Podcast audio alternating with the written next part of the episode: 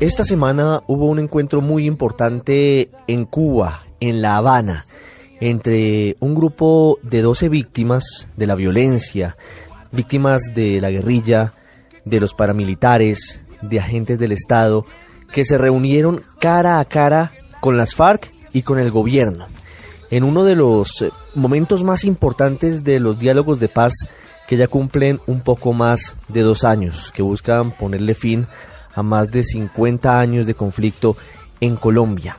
En esa delegación de víctimas que viajó esta semana a La Habana, Cuba, se encontraba Marisol Garzón, la hermana de el querido por todos los colombianos, el humorista, el periodista Jaime Garzón, asesinado hace 15 años, según dice la justicia, por una alianza entre algunos integrantes del ejército y los grupos paramilitares. Y está con nosotros hoy Marisol Garzón para hablar sobre esta experiencia. Marisol, muy buenas tardes. Ricardo, muy buenas tardes y buenas tardes a cada uno de sus oyentes.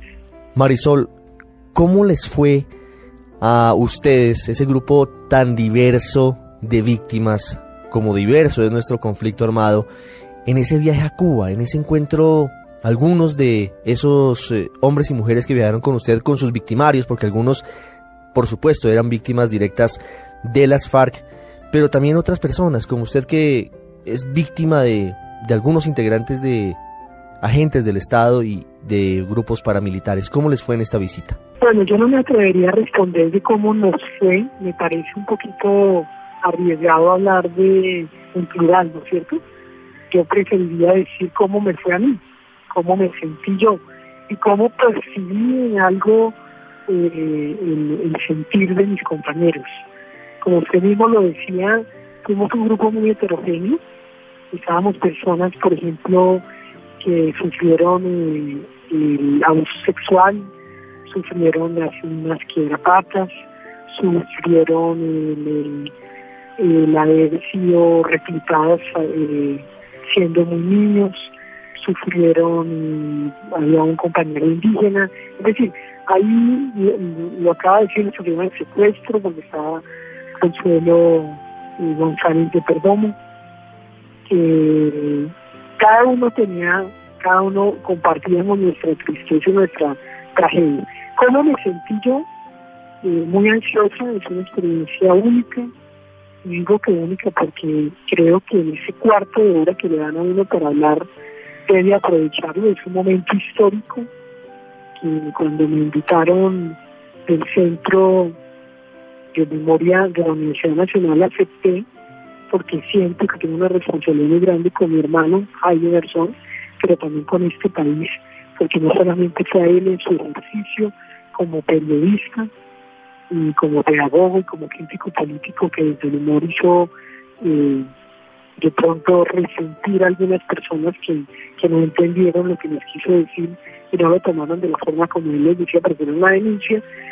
Y, también eh, ya estando allá, pues mm, veo que, que, hay que creer en, esta, en este ejercicio de la paz que hay que creer en este proceso de paz y que hay que pedirle a Dios que, que continúe. Es un camino largo, como decía Jaime, eh, yo creo en la paz, pero siento que tiene un horizonte muy largo. Efectivamente así lo es. No podemos esperar que mañana, ni pasado mañana, quizá ni siquiera en un año no se esté atreviéndome a decir algo. Porque aquí vienen muchos que tendrán que sentarse y ese fue el ejercicio que hicimos. Sentarnos uno frente al otro para decir libremente lo que cada uno quería decirle a cada una de las personas que estaban allá. Marisol, ¿qué pasó en el segundo día en Cuba? ¿Cómo, cómo es la preparación y, y cómo se encuentran ustedes con las delegaciones? Nosotros llegamos, ¿no? Y bueno, ya en hotel, ellos esperan una hora más tarde que nosotros. Cuando uno llega ya es una hora más tarde. Y en ese primer día Ahí el padre Darío coordinó una reunión de preparación, nos contó qué iba a pasar el otro día.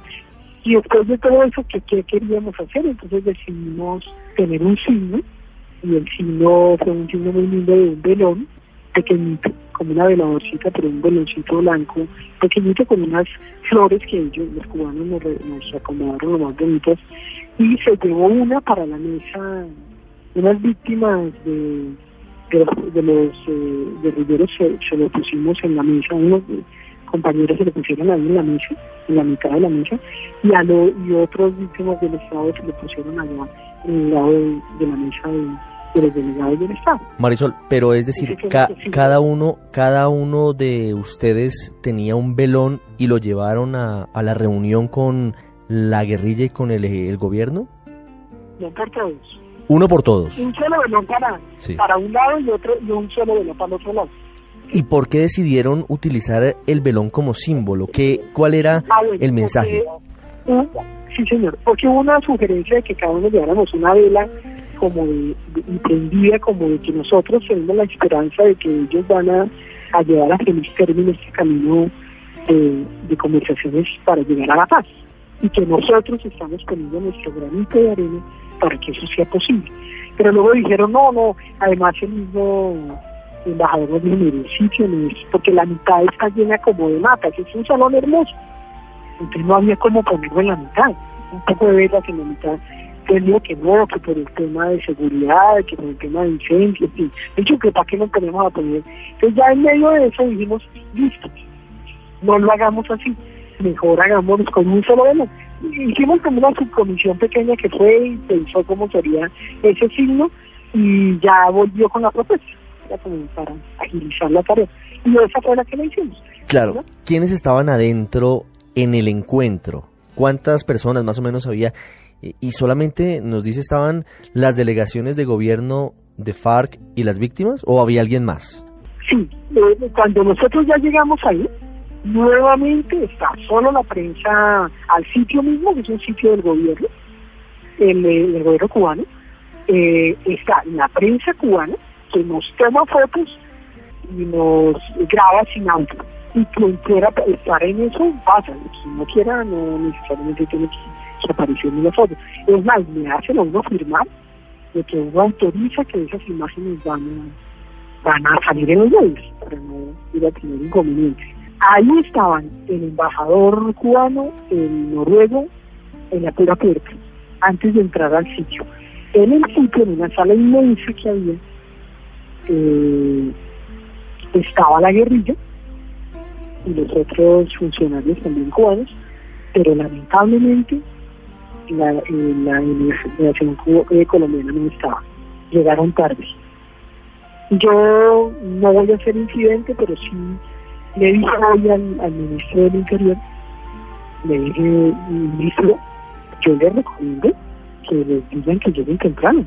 Que imagínense, están los, la delegación cubana que no, ellos porque tendrían que estar, los más interesados somos nosotros. Y, y están los, la delegación de la guerrilla, pues tendríamos que estar. Pero bueno, ya después ellos llegaron. Pero, ¿cuánto, ¿cuánto tiempo de retraso tuvo esa delegación, más o menos? sabría decir eso. No, no sé mucho, pero pero yo personalmente siento que, que ahí no hay excusa, ¿cierto? hasta de Río yo dije, perdónenme, pero no van a decir que trancones, porque en Cuba yo creo que no hay trancones. Esos días son solos, son tranquilos, y además, si es por eso, pues madruguen. ya después llegaron, nos saludaron algunos, pues no todos nos saludaron, pero bueno, nos saludaron a quienes. Ya después comienza Monseñor, hace un saludo y enseguida eh, le da la palabra al doctor Humberto de la calle, él como gobierno nos da un saludo y luego le da la palabra a Iván Márquez, él también le hace un saludo y luego ya comenzamos cada uno a hablar y nos dan ya 15 minutos. Marisol, usted en la medida de lo que se pueda saber, ¿en qué centró esos 15 minutos históricos en los que habló ante el gobierno y las FARC?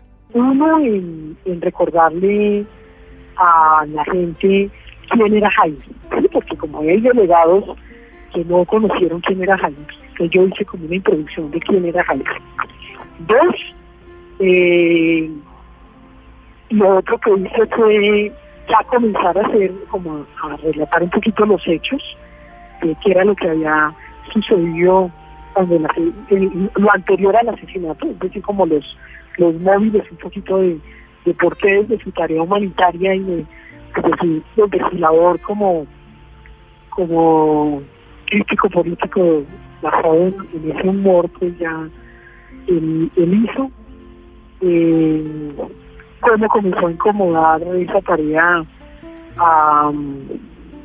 al establecimiento y a, las Fuerzas Armadas concretamente y al gobierno en sí, que les molestó.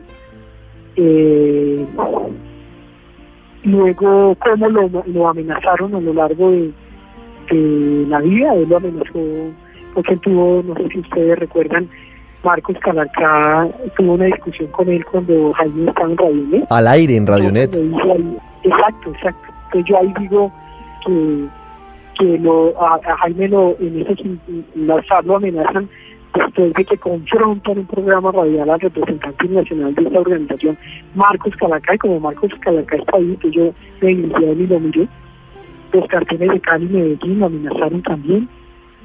y finalmente el paramilitar Carlos Castaño. Eh, y, ya luego ya eh, cuento más o menos cómo Jaime se entera de que hay un plan para asesinarlo, llamado de Carlos Castaño desde, desde los sicarios de la terraza, y que él busca la ayuda y busca cómo quien lo, lo, ayude para que no lo respalde y, evite esta realidad que luego nos, nos dio tan duro que él habló con ministros, con militares y hasta llegó a, concertar una cita con Ángel Gaitán Maich. Y luego, eh, pues digo que Jaime amaba profundamente la vida, que no se quería morir, y que por eso, y yo voy a leer textualmente, intentó en vano hablar con usted, señor general Jorge Enrique Mora y lo volteó a mirar a él. Y desde ahí me quedo mirándolo hasta cuando terminó la intervención, donde lo, él solamente me miró, no sé porque sabía de las dimensiones de su poder, pero usted no le quiso escuchar, siempre me ha preguntado, ¿por qué señor general Moro? A lo largo de 15 años hemos reclamado y seguimos reclamando la verdad, la justicia, y luego digo cómo usted, señor general Mora Arranque, cuestionó públicamente a mi hermano pidiendo que se le investigara por su compromiso humanitario de contribuir a liberar personas secuestradas por la FARC aunque ustedes sabían que actuaba con autorización oficial para establecer dichos contactos, cuestionarlo de esa manera era ponerle una lápida en el cuello. Jaime le envió a usted el siguiente mensaje. Leo, general, no busque enemigos entre los colombianos que arriesgamos la vida diaria por construir una patria digna, grande y en paz, como la que quiero yo, por la que mucho usted. Y luego, ¿por qué hemos venido a La Habana? A buscar respuestas, a, contribuir a la paz. Y luego ya hablo de, cómo están los casos, en qué casos se están llevando, de cómo este, eh, celebró Carlos Castaño el asesinato en su campamento, eh, pero luego dice que se arrepintió porque había cometido un error, pero que había sido hacerle un favor a unos amigos generales. Entonces, también mirando al general Mora le pregunto cuáles fueron los generales que ordenaron al coronel Jorge Enrique Plaza Acevedo hacerle seguimiento a mi hermano y facilitar que los sicarios de la banda la terraza se ejecutaran. Y finalmente yo hago una semblanza de quién era ahí, que vive intensamente con alegría, que vive su vida con compromiso con la sociedad y hago, puntualizo algunos hechos de su vida como tal. Y al finalizar termino diciendo que nuestra voz no se pronuncia para dañar a nadie, pues, para hacerle mal a otros, sino nuestras palabras que exigen el respeto. Nuestros derechos no pretenden aceptar estos diálogos ni descalificar a los voceros del gobierno. Lo que decimos, decimos desde el fondo de nuestro sentimiento, y aquí estoy hablando como Marisol y como familia, porque mi hermano Jaime sigue vivo en nuestra memoria. Y termino con esa frase, porque yo había comenzado mi intervención. Eh, con el artículo 12 de la Constitución Política Colombiana que dice que nadie será sometido a desaparición forzada, a tortura ni a tratos crueles, inhumanos o degradantes, y que no ayuda a traer un pedazo de dos, nadie podrá llevar por encima de su corazón a nadie, ni hacerle mal en su persona, aunque piense y diga diferente. Y ahí termino. Marisol, ¿qué sintió usted diciéndole a los ojos al general Jorge Enrique Mora, ahora eh, uno de los eh, integrantes del equipo negociador del gobierno en estos diálogos de paz. Todo esto que a lo largo de los años no ha podido ser contestado. Las afirmaciones que el general Mora lanzó contra Jaime Garzón, el mensaje que intentó darle a conocer privadamente y que no fue escuchado, y las vinculaciones evidentes que han dicho muchos testigos hubo de oficiales del ejército con su asesinato. ¿Qué sintió usted? Sumergido, muchos sentimientos llegaron a mí. Eh, yo le pedí a Dios mucha sabiduría. No es fácil. Contarlo ahorita es una cosa y estarlo viviendo ya definitivamente fue otra cosa. yo traté y fui muy cuidadosa de que mi escrito no fuera ofensivo, no utilizar adjetivos que fueran a, a lo que sí quería decir. Y lo preparé muy bien para que no, no, me contradijeran, fuera, que fuera muy claro. yo siento que yo me llenó de valor y lo miré a la cara. Yo siento que por lo menos hice un texto bíblico, ya puedo morirme en paz. No me quiero morir todavía. Decía mi mamacita que se amañaba mucho vivo, yo también. Pero puedo decir que esa tarea ya la cumplí, que le cumplía ahí esa tarea también, que le cumplí a este país, que siempre quise decirle en la cara de él eso. Y, en el momento, porque hay un momento en el que hablo de cómo nos reutilizaron y lo que comenzaron a hablar de ahí, eh, a decir que era guerrillero, y me quedo mirando al general Moro y digo, no era guerrillero, y mi se vuelve, se vuelve fuerte, no lo grité en ningún momento, pero yo hablo duro, yo soy maestro, entonces yo hablo duro, y dije, no, no, era guerrillero, y tres veces le dije, no era guerrillero, porque sí sentía como que, como que en ese momento sentía que usted hubiera hablado con él, quizás estaría sentado, porque Jaime fue un hombre que le apostó a la paz, de construir una, una Colombia distinta, donde cumpliéramos todos, donde pudiéramos trabajar, donde pudiéramos vivir bien. Pero me sentí en algo tranquilo, porque si le pude decir, me da tristeza, porque él no contestó absolutamente nada, pues no esperaba que él dijera, porque a fin de cuentas él, me imagino que no se quiere inculpar en nada, ni querrá tener problemas yo tampoco utilicé palabras que comprometieran nada, porque de eso se encarga la fiscalía y de eso se encargan eh, el colectivo de abogados que son nuestros abogados. Pero sí decirlo, decirlo eso, y por eso textualmente me he permitido leerse las iniciativas para que los oyentes lo conozcan también, porque eso fue lo que le dije. me paré, yo me temblaba todo, en ese momento traté de que no se me notara absolutamente nada, y pedí que me disculparan a mis compañeros que estaban, que seguía otro compañero, eh, que es una persona que es víctima de los niños que papas y pues si le tocaba ya le tocaba a él en ese momento y les dije que me disculpaban porque me tenía que salir un momento y nos habían dicho que si nos queríamos salir a respirar, a, tomarnos una agüita, a, estar más tranquilos podíamos hacerlo. Entonces yo me salí y la, la psiquiatra que es muy querida, como le cuento, es una mujer muy grande, la abrazó, yo me puse a llorar en ese instante, porque como que no aguanté, es muy emotivo ese momento, y, muy fuerte, pero también me sentí feliz de que Dios me dio el valor de hacerlo. El general Mora no le dice absolutamente nada, pero ¿cómo lo vio? ¿Cómo, cómo fue ese momento? ¿Él la miró durante todo el rato? ¿Qué pudo percibir usted en medio de, la lectura de esas palabras? Sí, no sabía yo cómo decirle a su como si pudiera compararlo con alguien, con algo, no podría decirle, solo vi en su rostro porque yo estaba muy nervioso también y solo sentía que quería que me mirara. No me miró efectivamente. Todo el tiempo que, que yo le hablé y que lo nombré con, con su nombre, pues, nombre propio, él me miró, pero, pero no vi que tomaba nota. En algún momento alguien me dijo, ¿es posible que se salga? No, no se salió. No me refutó, no dijo nada al final, porque entiendo que la primera vez sí intervino, no sé si, si porque quería opinar algo, no, tengo ni idea con el primer grupo. Pero no dijo nada. No, dijo nada. Tampoco se despidió, él a mí no se me acercó tampoco a hablarme, porque tampoco me había saludado y yo ya estaba preparada, dije, pues cuando yo llegue, si ya está la delegación, yo lo saludo. Ah, se me quita con darle la mano al señor, no tengo ningún problema. Pero no tuve la oportunidad. Marisol, pero, pero el resto de las personas de las delegaciones del gobierno y de la guerrilla sí la saludaron a excepción del general Mora? Sí, sí, sí, sí señor. Incluso el general Naranjo me pareció muy caballero. Él se nos acercó. Como le cuento, como que ellos llegaron tarde. Digamos que cinco, yo no sé cuánto tiempo.